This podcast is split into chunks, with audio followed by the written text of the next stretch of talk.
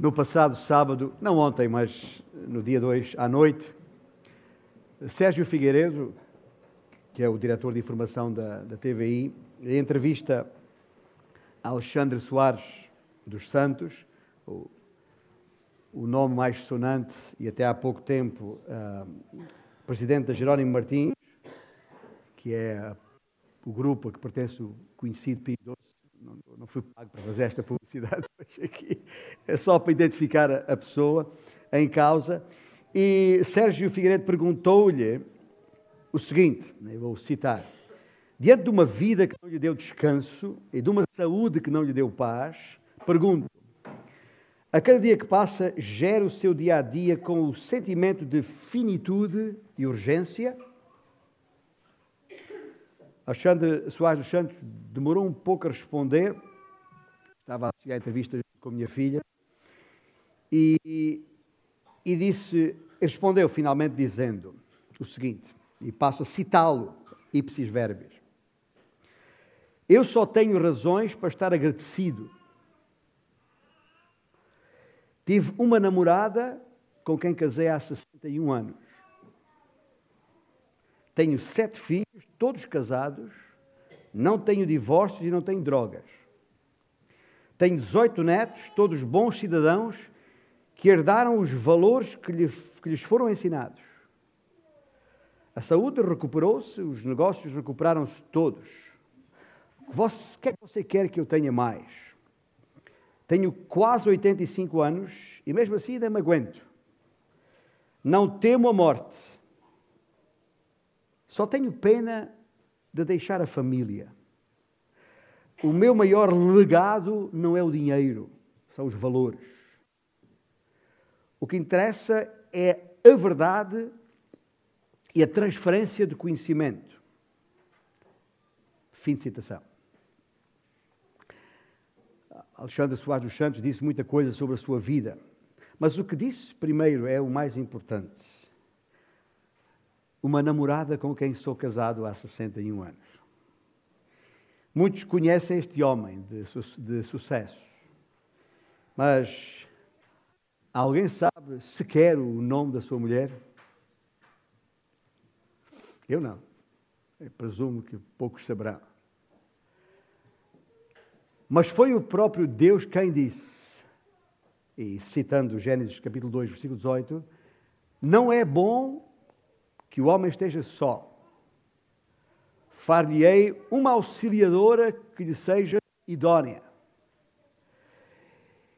E acho que Alexandre Soares dos Santos, que não, não sendo homem uh, da nossa fé, é um homem de fé, com valores chamados dentro da sociedade judaico-cristã. Mas a solução de Deus para a solidão de Adão foi conceder-lhe uma esposa. Quando ele diz Deus sabia que não era bom o homem estar só. E acho que nos seus 85 anos, Alexandre Soares dos Santos percebeu isso mesmo. Que toda a razão do sucesso ele começou numa frase: Tive uma namorada com quem casei há 61 anos. Foi a, a, a primeira coisa que ele disse para responder à questão pertinente, profunda do jornalista. No plano de Deus, o casamento é a pedra de esquina eu diria de toque da sociedade humana. Dado que o casamento é ideia de Deus, e é, fará todo o sentido consultá-lo e procurar a sua orientação, se é que quer ser bem-sucedido, no casamento como na vida. E é isso que temos estado a fazer em 1 Pedro capítulo 3, onde certamente já tem as suas Bíblias abertas, pois temos estado aí há já vários meses. O nosso texto de, de hoje, no versículo 7, um, que é o que vamos ler, expõe um conselho de Pedro aos maridos. Quando na semana passada lemos e consideramos os primeiros seis versículos deste capítulo, onde aprendemos o que Deus espera das esposas cristãs entre outras coisas, que se devem focar na beleza interior.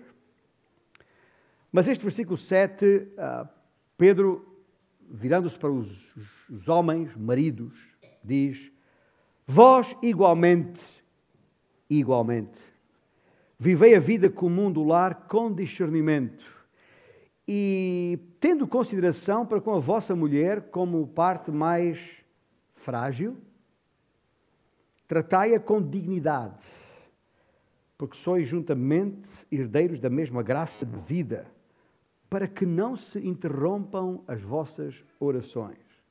Este único versículo contém uma ordem, um mandamento, duas razões para essa ordem e uma motivação.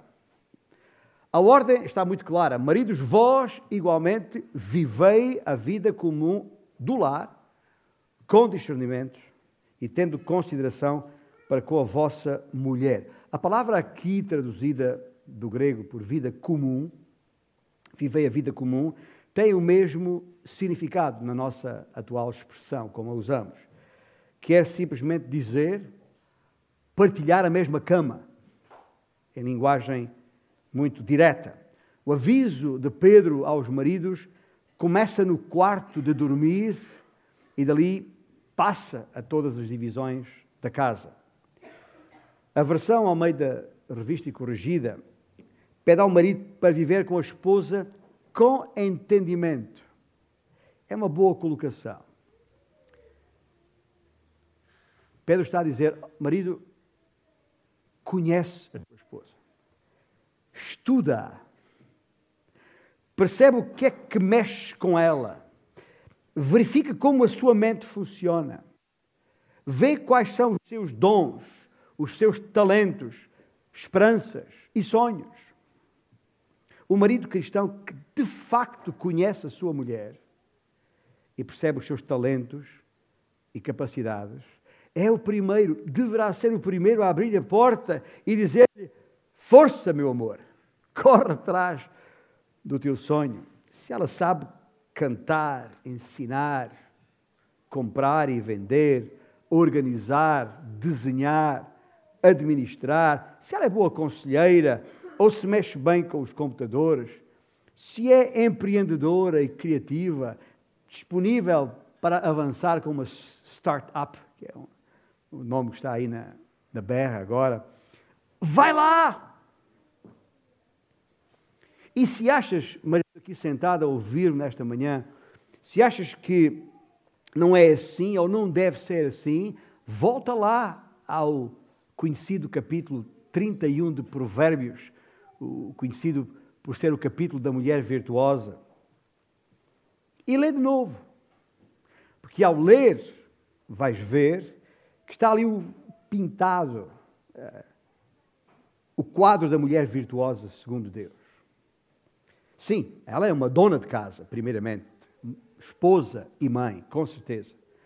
Mas também ela que encontra um terreno e compra-o. Com as suas poupanças, comprou uma vinha. E não há ali qualquer contradição que seja. Porquê? Porque Provérbios 31, 11 diz: O coração do seu marido confia nela, e não haverá falta de ganho. Apanhaste isto? Estou a falar para os maridos. É claro que eh, todas as mulheres, esposas presentes na sala já fecharam os seus ouvidos há muito tempo. Pensa eu estou a falar apenas para os maridos na, na sala. Mas ele, diz a, a, a, Escritura, ele, o marido, segundo as Escrituras, o marido bíblico, não será prejudicado. Quantas vezes nós, maridos, não acreditamos no sucesso das nossas mulheres, das nossas esposas? Não as encorajamos a desenvolver os seus dons, os dons que Deus lhe, lhe deu, com medo de as perder. Mas na verdade acontece exatamente o contrário. A melhor coisa para fazer, para não perder a tua mulher, é dar-lhe espaço para ela poder ser aquilo que Deus quer que ela seja. E é por isso que Pedro diz, nestes versículos, tens de estudar a tua mulher para discernires na intimidade e viver com ela na base desse conhecimento. Não muitas vezes esqueci do livro de Cantares, Salomão sabia que há um livro na Bíblia com este nome. ah, lá, pequenino. No capítulo 4, versículo 3, o amante diz à sua amada: O amante, o marido, claro está. As tuas faces, como romã partida, brilham através do véu. Nunca leu este livro, leia este livro, vai ficar encantado com a linguagem entre marido e esposa está ali. Eu não sei se estão familiarizados com as romãs. Eu, como venho de uma região mais próxima do, do Mediterrâneo, uh, o Alentejo, convivi com os romãs. Durante o verão não ia só aos figos, ia também às, às, às romãs e, tirava romãs das árvores, aquelas vermelhinhas, e, e abria-as assim com a mão. E eu, não sei se já ah, fez isso, já abriu uma, uma romã, e vai perceber que todos aqueles gomos, chamados gomos da, da da romã estão, na verdade, agrupados dentro da romã em bolsas, eh, bolsas brancas que a gente tem que, tirar. E essas bolsas brancas são umas maiores, outras, outras menores. Há uma diversidade de tamanhos dentro uh, de uma romã. E, e, e, e, ao abrir aquelas, uma romã em, em duas, duas metades, em dois hemisférios, uh, vai perceber que, afinal, é uh, muito mais complexa do que parece, tem as suas secções. E a mente de uma mulher é assim mesmo. É por isso o que está escrito em, em Cantares tem toda a razão de ser. Uh, ou seja, a ciência moderna uh, dá total apoio, como aliás a ciência, toda a ciência honesta, dar, porque uh, a Bíblia já o dizia, e apoia a perspectiva Salomão. Nós sabemos que o cérebro tem dois hemisférios. Sabemos isto na nossa cultura geral, não sendo a minha especialidade, mas na cultura geral sabemos que há o esquerdo e o direito. E os neurocientistas dizem que, em regra, as mulheres têm um espaço maior entre os dois hemisférios que permite um mais rápido fluir da informação entre os dois hemisférios. Em linguagem comum, imaginemos isto. Uh, enquanto no cérebro dos homens, entre os dois, dois hemisférios, há uma vereda, no cérebro da mulher, entre os dois hemisférios, há uma autoestrada. Uh, em geral, são muito mais comunicativas, mais reveladoras das suas emoções e com mais facilidade estabelecem amizades e algumas profundas. Os homens são melhores nas tarefas em que não têm que falar, com, com exceção de quando falam de cátedra, como eu aqui. Um, e, e, e é por isso, já agora, homens, uma curiosidade apenas, é por isso que nós gostamos de ter o controle remoto na nossa mão. Já perceberam isso lá em casa? que a gente não gosta muito de falar, mas gosta de controlar. E eu podia passar aqui o resto da manhã a falar das muitas diferenças que há entre homens e mulheres, mas não vale a pena. Não vale a pena porquê? Porque as mulheres já sabem isto tudo. As mulheres que me ouvem já, já, já sabem isto tudo. E os homens estão aí a, a interrogar-se: mas o que é que este fulano está para aqui a dizer? É que o pastor quer chegar nesta manhã? As mulheres são um espetáculo. Um espetáculo. É. E é por isso que a gente consegue estar casados há quase 40 anos, como é o meu caso, e, e continuar a ser cativado e fascinado por ela. Ah, ela, neste caso a minha mulher, a mente dela, da mulher em geral, é multifuncional. E o marido sábio reconhece todo o tipo de talentos e competências da sua mulher e encoraja o seu desenvolvimento, tal como fez a mulher de Provérbios 31, porque ela os desenvolve, os seus dons, desenvolve-os para o bem da família. Por isso, homens, não, não a refreiem. Tá Verifique se as pastilhas dos, dos travões estão em bom estado. Tá bem? Deixai que elas sejam o máximo que puderem ser para a glória de Deus. Ouça bem, não para a realização pessoal, como às vezes ouvimos algumas mulheres dizerem, ou para aumentar a sua autoestima, isso é absurdo. Elas têm todo esse potencial para o bem da família, que por sua vez contribuirá para a glória de Deus. E por isso é que nós temos que deixar, promover, ajudar esse processo. Ah, não podemos deixar murchar essa flor viçosa. Temos que regar, bem cuidar, para que ela dê o máximo de fruto no seu tempo. Pedro acrescenta até um pouco mais aqui ao seu aviso ao dizer: tratai-a com dignidade. Literalmente significa honrai-a. Honrar alguém é dar-lhe valor. E sempre que o marido valoriza a sua esposa, está a honrá-la.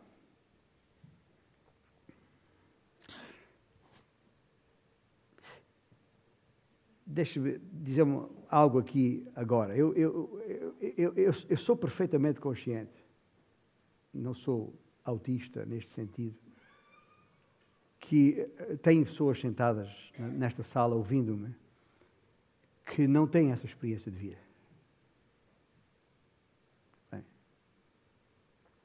O marido não foi isso que Deus esperava que fosse.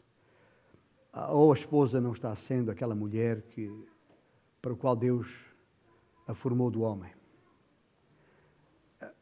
Mas isso é resultado do pecado nas nossas vidas. Não é esse o plano de Deus. E eu estou a expor a palavra de Deus e, portanto, estou a falar do plano de Deus. Ainda ontem, ainda faz hoje oito dias, tendo, tendo falado aqui sobre as mulheres e a mensagem de Deus às mulheres, ainda nem tinha saído da igreja, estava, tinha acabado, estava sentado no carro para voltar para casa e já um irmão que estava presente me telefonou, dizendo chegou a casa e, e, e, o comportamento da sua mulher é exatamente o oposto que a palavra de Deus diz. E o homem estava triste como a noite, desabafando comigo isso. Mas isso é consequência do pecado. E, portanto, é importante que ao ouvir a palavra de Deus aqui, e agora, como estamos a ouvir, os irmãos tenham uma perspectiva de, ah, que pena que eu não ouvi isto antes. Pois é, mas está ouvindo agora. E agora é o tempo, se porventura, sendo mais velha ou mais velha, não podendo voltar atrás e corrigir isso que aconteceu na sua vida, é o tempo de apreender estas verdades e as transmitir aos mais novos, aos seus netos, eventualmente, ou a outros jovens ou jovens mais, mais novos na igreja. Mas esta, isto é o que a palavra de Deus diz e não há volta a dar. Nós não podemos dar volta à palavra de Deus, temos que falar a verdade em todo o tempo.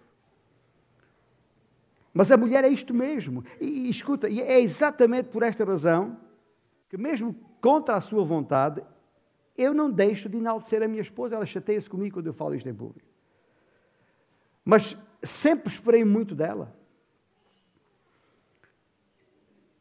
E às vezes na cabeça dela, isto que eu acabei de dizer traduz-se uh, da seguinte forma: uh, que, que eu não a ajudei em muitas coisas que devia ter ajudado.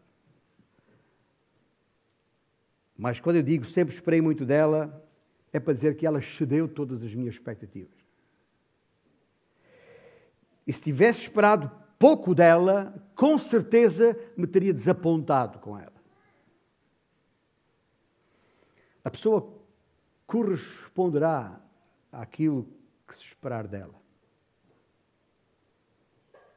Se esperarmos pouco, provavelmente vamos receber menos do que pouco esperamos mais, muito mais, como cantámos há pouco.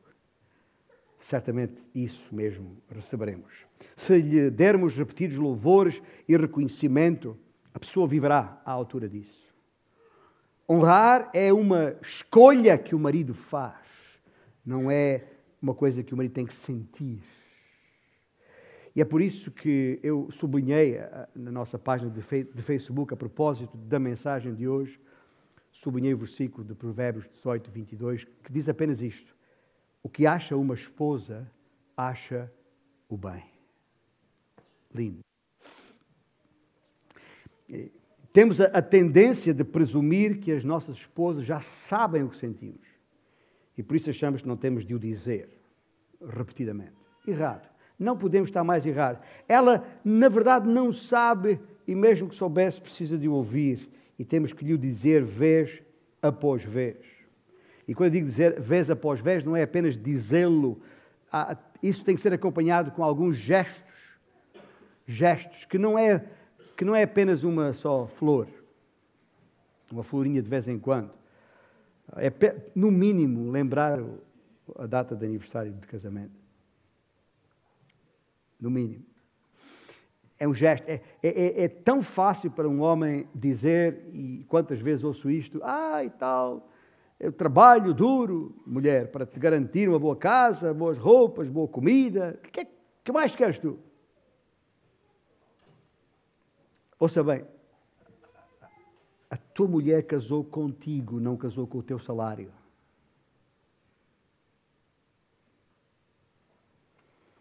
E há por aí muitas mulheres a quem parece nada faltar, a julgar pelo seu aparato, mas a quem falta tudo.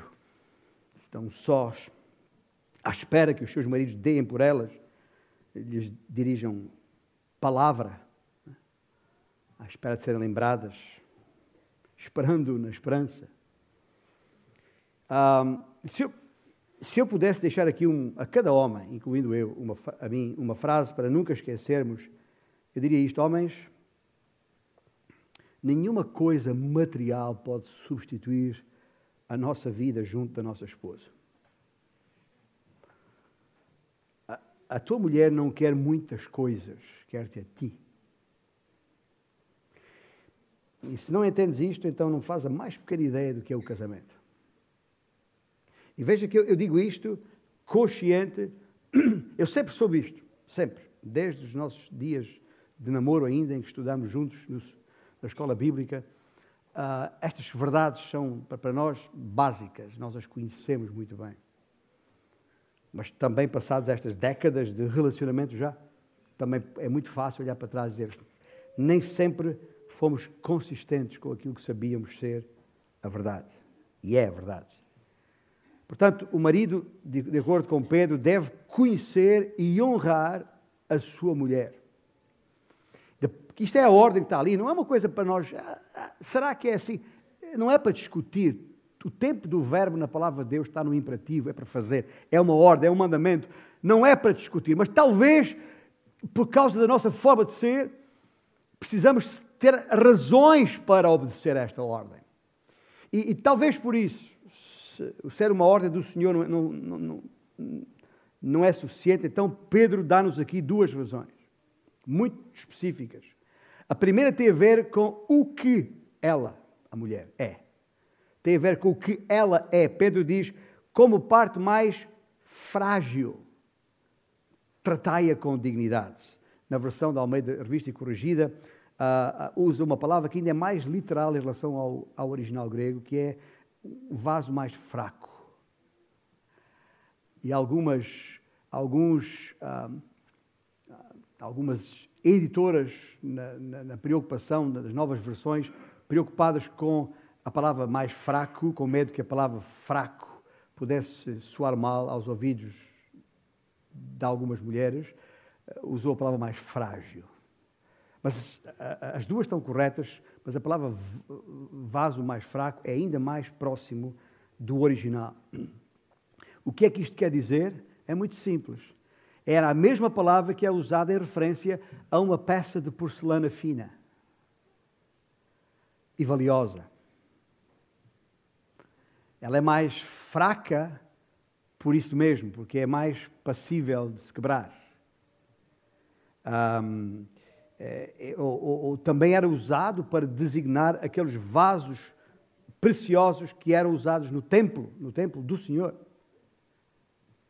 E era exatamente a mesma coisa, o mesmo sentido. Portanto, ao chamar a sua mulher vaso mais fraco, ou ao chamar a mulher vaso mais fraco, Pedro não se está a referir ao seu caráter moral mais fraca, ou, ou à sua capacidade intelectual mais fraca, ou, ou à sua percepção espiritual mais fraca. Nada disso. Uh, uh, e, e certamente tão pouco se refere à sua beleza exterior, como vimos a semana passada ele refere-se àquilo que se refere e não vale a pena uh, inventar ideias para uma palavra que é muito clara, muito direta, muito expressa, que é, refere-se à, à, diferença de força física que existe entre homens e mulheres. Regra geral, obviamente. Regra geral. E, e, e é por isso que aquela ideia de que o homem não tem uh, nada para fazer em casa, que alguns homens pensam, é absurda. Pois há tarefas caseiras que exigem bastante força física e até resistência física. E não é só pôr o lixo lá fora, nem dar uma tareia no, no filho. Quando teu pai chegar a casa, vais ver. Ah, não. Ah, ah, pode ser necessário fazer uma limpeza geral na casa e movimentar móveis e, e, e, e eh, a minha mulher vai tapar os ouvidos agora que eu vou dizer isto. Para algumas mulheres, passar a ferro pode ser uma tarefa pesada, dada a sua condição física eventual. E eu digo isto porque eu cortei relações com o Ferdinand Gomar ainda na escola bíblica, quando já ainda namorávamos e ela já passava a minha roupa. Mas pode ser, seja o que for, qualquer tarefa, qualquer tarefa, pode ser uh, pesada para uma mulher e o homem tem, em princípio, mais força física, mais resistência física, terá que assumir isso. A palavra auxiliadora que nós vemos lá em Gênesis 2, a palavra auxiliadora ou adjutora, como algumas versões dizem, significa literalmente alguém para fazer aquilo que o outro não consegue fazer por si mesmo. Quando diz não é bom que o homem esteja só, não é para aquecer na cama nas noites frias. Também para isso. Nisso a minha mulher concorda, 100%. Mas, mas, mas em qualquer situação, há, há, há, coisas que o homem não consegue fazer por si mesmo. E, e por isso uh, não é bom que esteja só. E o Senhor lhe fez uma adjutora. Mas uh, uh, o, que estamos, o que Pedro está a dizer aqui a nós, homens, é que a nossa mulher nos foi dada. Porque sem ela estaríamos incompletos, por muito que isso custa encaixar. É a verdade da palavra de Deus. E ela não é um outro homem, já agora. Ela é uma mulher, distinta, única, diferente em todos os aspectos. O problema da sociedade hoje, dos homens em geral, é que nós compramos uma ideia que a sociedade nos impingiu. É essa questão do. Estamos a falar sobre isto esta, esta manhã na nossa classe. Da, da, da, do egalitarismo. A igualdade, como se nós fôssemos iguais. É exatamente o contrário. Nós não somos um superior ao outro de maneira nenhuma. Não se trata de, de, de, de superioridade ou de diferenças de supremacia. Trata-se de diferenças de complementariedade. Nós somos diferentes, precisamente Deus nos concebeu assim para nos complementarmos um ao outro. Mas com estas ideias que o mercado da sociedade atual nos, nos, nos vendeu e que muitos compraram, muitos homens esperam que as suas mulheres sejam super mulheres. Acham que elas aguentam tudo e mais alguma coisa. Nada disso ao casarmos com, quando casaste com a tua mulher, ela casei com um ser único, original, e não um qualquer robô montado por qualquer computador.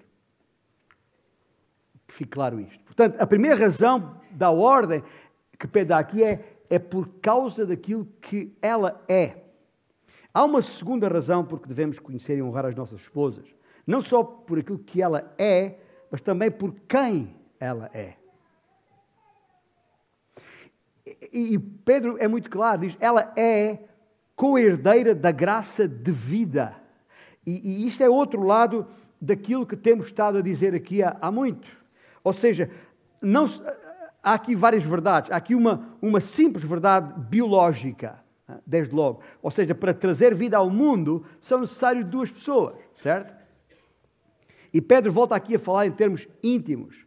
Ou seja, na cama, nenhum dos dois é supremo.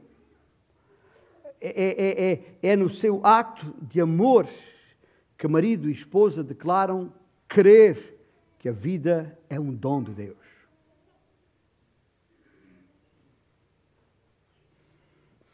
Há também aqui uma verdade espiritual. Por um lado, tanto o homem como a mulher foram criados à imagem de Deus. Por outro, o homem e a mulher juntos refletem aspectos da natureza de Deus que é impossíveis de, de, de verificar de outra forma. Ou seja, ah, o casamento oferece-nos a melhor ilustração sobre a Trindade que podemos encontrar nas Escrituras. Duas pessoas que se unem numa só carne. Ah, bem entendido, se for bem entendido, um casamento cristão acaba por ser uma fortíssima, uh, um fortíssimo instrumento de divulgação do Evangelho. E, ou seja, porque a glória de Deus se reflete. O casamento deverá re replicar, projetar a glória de Deus. O casamento deve abrir uma janela para a eternidade, trazendo à terra um pouco do céu. Mas há também aqui, além de uma verdade biológica, de uma verdade espiritual, há também uma verdade psicológica, de alguma forma. Porquê? Porque diz a, Escritura que marido e esposa são co-herdeiros, ah, são, sócios iguais, partes iguais. Nenhum deles é mais importante do que o outro. Nenhum deles é negligenciado nas partes. Ambos estão ali em pleno. Os dois em tudo dedicados e desfrutando de tudo. É isso que está aqui em causa. Por isso é que o casamento tem que ser coisa boa. E é, foi pensado por Deus, foi desenhado por Deus, foi, foi, foi uh, organizado por Deus, foi instruído por Deus, e não admira que haja tanto casamento destruído, precisamente porque, sendo uma ideia de Deus, o diabo só está interessado em destruí-la. E essa é a razão, porque é uma das razões, para além daquilo que está expresso inequivocamente nas Escrituras, porque um jovem, uma jovem, só deve casar no Senhor. E muitos dos problemas que os irmãos, muitos que estão aqui, já, já viveram, foi precisamente porque não casaram no Senhor. Ou porque não o conheciam. E, portanto, ou, ou, ou conhecendo-o, uh, desobedeceram-lhe. E é importante percebermos isto porque, porque é, é, isso explica a razão porque a sociedade em que estamos tem até redefinido o casamento e dando uma estrutura que é exatamente o oposto do plano original de Deus. Porque se for seguido de acordo com o, o, o, manual de Deus, escuta, um verdadeiro casamento cristão, portanto, só pode melhorar com, com os anos. Não vou, não vou dizer que é como o vinho do Porto, mas depende da qualidade do vinho. E Pedro fecha isto com um, aviso que tem tanto de, de, de, forte como de inesperado. E este aviso constitui a motivação, aquela motivação que eu referi no início. Um, está aqui uma, a motivação para podermos levar estas coisas a sério, ou à séria, como quiserem. E uh, o, o aviso é este, e cito Pedro, para que não se interrompam as vossas orações. E por isso que eu decidi dar esta mensagem, o título, que se viram no Facebook até poderão ter estranhado, Orações Obstruídas. Porque só agora começo a falar nisto, na parte final da mensagem, do sermão mas é a motivação para tudo mais. A palavra interromper que está aqui é um termo militar, já agora. Refere-se ao abrir de uma trincheira uh, num determinado, numa determinada estrada para parar o avanço do inimigo. É as trincheiras não são só, não feitas apenas para proteger quem está lá dentro, mas é para impedir o avanço do inimigo. É para interromper a caminhada do inimigo. Uh, e isto uh, descreve exatamente o que Satanás fará nas nossas vidas espirituais, nos nossos casamentos. Uh, vai cavar, se ele conseguir cavar uma trincheira para obstruir a passagem das vossas orações, então estamos em trabalhos. Todos nós sabemos isto, todos nós sabemos que é, é, é, é, da vida, é das coisas mais triviais da vida. Sabemos se uma pequena peça de um motor uh, parar ou deixar de funcionar, o carro não, não liga, está, está parado. É? Se sabemos que basta um, um, um, um, rim parar, ou os dois pararem, já temos que ir para o, o hospital. Basta uma pedrinha lá dentro, para uma aflição imensa. Nós sabemos estas coisas. E, e, e de igual modo, uh, isto para dizer que a linha que divide o físico do espiritual é muito fina, é muito tenue. Um casamento que desafine emocionalmente ou fisicamente, acabará fora de tom espiritualmente. Não há volta a dar. Falando sem rodeios sobre isto, o que eu estou a dizer é basicamente isto: é impossível estares bem com Deus se ignorares ou, ou desconsiderares a tua esposa. É isso, é isso que está aqui escrito. Ah, ah, tem de ser os três em uníssono, em sintonia.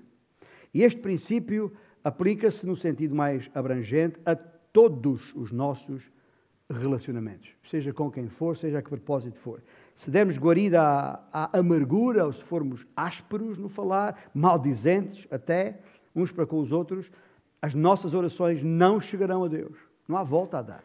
Não se pode dizer a um irmão ou a uma irmã: Eu detesto-te, ou não posso contigo, e, e, e depois na maior, como se não se passasse nada, dizer: Senhor, tu sabes que eu te amo. Não faz sentido nenhum. Nenhum. Poderás dizê-lo, mas uh, mentes a ti mesmo. Se as tuas orações estiverem, ao sentir que estão amortecidas, que estão vagas, que estão ineficazes, talvez seja tempo para parar para balanço um balanço relacional, ver como é que estão os relacionamentos uns com os outros, a começar com a esposa ou marido. Deus nos concebeu assim, há, como eu disse, não há volta a dar. Ele nos concebeu de maneira a haver uma ligação direta entre o, os relacionamentos horizontais e o relacionamento na vertical. A maneira como tratamos os outros tem impacto direto na maneira como Deus vai ou não corresponder às nossas orações. Deixai-me dar uma breve palavra de testemunho aqui, porque tenho vindo a falar da minha esposa. Ainda antes do nosso casamento, que foi ontem, em 1981, e depois de três anos de namoro, eh, durante, quase todos em, em escola bíblica, Ana Maria e eu, ainda na escola bíblica, combinámos fazer todo o possível para ler a Bíblia e orarmos juntos com regularidade. E assim começámos, mas eh, foi sol de pouca dura. Até hoje, volta e meia, a minha mulher me lembra disso. Olhando para, para trás, sabemos explicar muito bem porquê. A verdade é que foi sempre muito difícil corresponder a esse desejo. As circunstâncias, a agitação da vida, o ministério em si, a atividade, uh, saindo muitas vezes, estando muito tempo fora em, em missões, em, seja o que for, uh, por isto ou por aquilo, não tem sido aquilo que nós gostaríamos que, que fosse desde, desde o início. Eh, isto sem prejuízo, claro está. Um e outro, e eu sei que a minha mulher o faz, e eu o faço, todos os dias estamos, temos, fazemos a nossa própria leitura bíblica e oração, mas quase nunca juntos. Quase nunca juntos. Certo? E ao longo dos anos tenho ouvido o testemunho de muitos líderes e até partilhado uh, essa preocupação com, com alguns, e quase todos, de quase todos fui ouvindo, uh, não vale a pena preocupar muito com isso, isso é, é, é natural, é compreensível, uh, o que importa é que haja esse sentido, haja, haja esse desejo. Uh, pronto, mas a verdade é que nunca nos sentimos bem com essa situação, continuamos a sentir essa falta, e não é por falta de espiritualidade, ah, talvez os irmãos estejam habituados a ouvir os pastores falarem assim, tem aquela ideia que os pastores são perfeitos e que tudo fazem tudo certinho. Acho que nunca vos dei essa ideia a nosso respeito, mas, mas não é por falta de espiritualidade, eu acho que é por falta de intencionalidade. Isto é, viver a vida com propósito e não apenas vivendo um dia atrás do outro. Que é muito fácil deixar a vida passar e a vida passa numa velocidade vertiginosa e, e, e, e, estar ocupado não é garantia de que se está a fazer algo importante, nem sempre é. A, a superocupação pode até encobrir falta de propósito na, na sua vida. Ah, passamos às vezes demasiado tempo à beira do, do rio, sentados a ver a água passar em alta velocidade e, pensando que estamos a, a caminhar ao lado da, dessa velocidade e estamos muito mais lentos. E um dia destes acordamos e morremos. E temos, nós dois, temos trabalhado sempre juntos no ministério. Portanto, é uma situação uh, especial a nossa, porque Deus nos deu esse privilégio, estamos sempre juntos. Quando tudo que ela faz em casa, enquanto dona de casa, esposa e mãe, uh, mesmo quando eu não estou ao lado dela, estamos, estou com ela, uh, porque ela faz um trabalho perfeito, uh, pelo menos de alta qualidade, que eu não seria capaz de fazer. No ministério, ainda assim é ela que está, me acompanha e trabalha junto com a igreja. Portanto, temos uma situação que, ou seja, não é, não é que falta comunicação entre nós, não falta comunicação, temos trabalhado sempre juntos, temos partilhado juntos todas as lutas, mas reconheço que falta tempo para nós, ou entre nós, juntos, e Deus. E parte do problema é aquilo que esperamos de um tempo de oração juntos. Às vezes pensamos que, que isso, uh, uh, para ser um tempo de oração, tem que ser quase como um estudo bíblico, que eu, como pastor e cabeça da, da família, tenho que abrir a Bíblia e dar um estudo bíblico como se estivesse numa classe de escola bíblica ou coisa do género. Não nada disso, nada disso, nada disso, nada disso.